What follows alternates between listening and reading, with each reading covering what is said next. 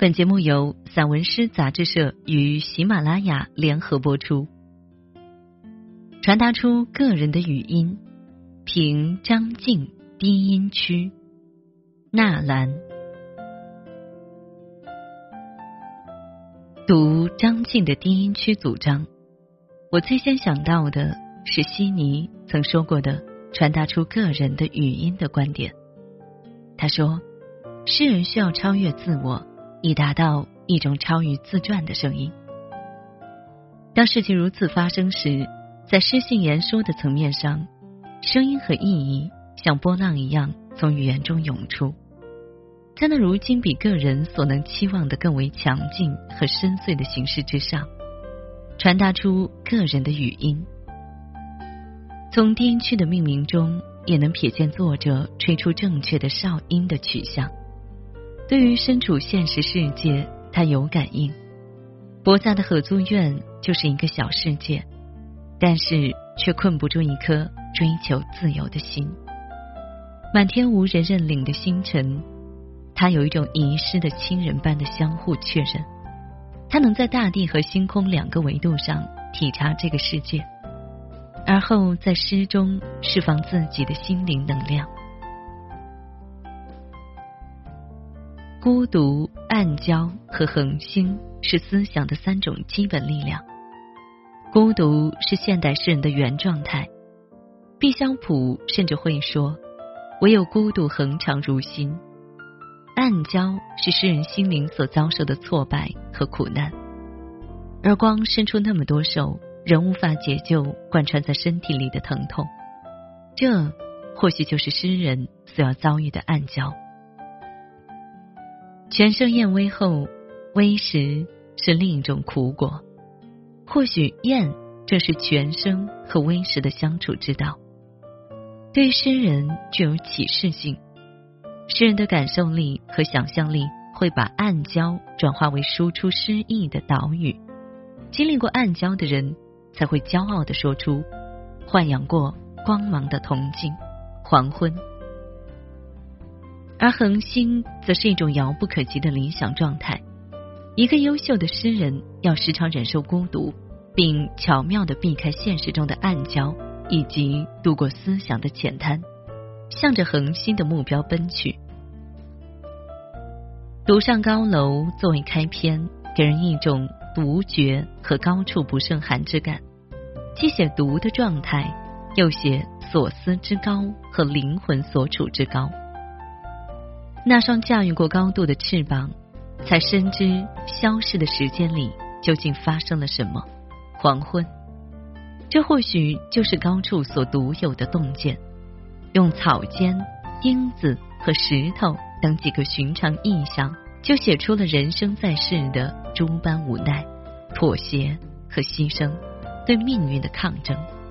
独上高楼，是对深渊的人间。身与心的暂时性逃离，从他的诗句中能感受到一种情感的纯度和思想的厚度的双重力量。比如，你能把隐隐绰绰的荆棘握成滴答的指针吗？你能找到地址和邮编双重丢失的未来吗？诗中传递了太多的信息，荆棘和指针在一句诗中发生化学反应，产生巨大的爆破声。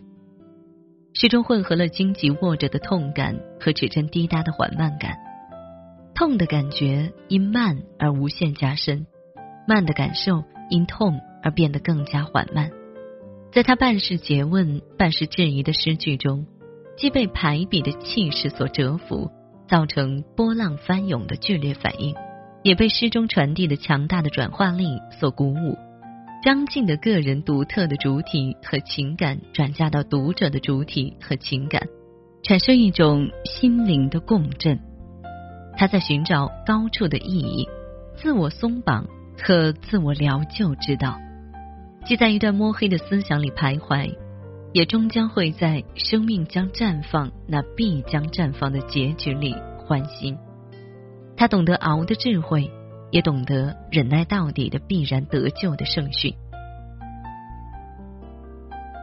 怀念一章写父亲，也提到孤独。嚼着黑暗就能喂养一大堆孤独的人，是我的父亲。令人生出一个念想：莫非孤独也是遗传？他抵达的，我也必将抵达；他品尝的，我也必将品尝。在作者深情的笔下，父亲不曾远去。他从父亲那里继承了美景、福祉，用来医治荒凉的妙药，也在散了架的渔网还能在与梭子的重逢中变成年轻的丝线的事事推敲中伤怀。在大雨下个不停中，也不缺少孤独的元素。他让孤独无处藏身，悄悄潜入梦境。但梦也不是安全的地方，也有恐惧和不安，失败和不幸。这雨既是指天空中所下的雨，也是一场精神之雨、灵魂之雨或体内的呐喊。灵魂出窍，这雨脱不了干系。这雨脱壳而出，说明生命还不是一堆无用的血肉。午后，在张静这里，雨就是灵魂的隐喻。雨的脱壳而出，正是为灵魂寻求更为恒久的栖息之所。在下午茶充满禅意的诗中，作者诗意阐述着禅茶一味和诗禅一味的哲思。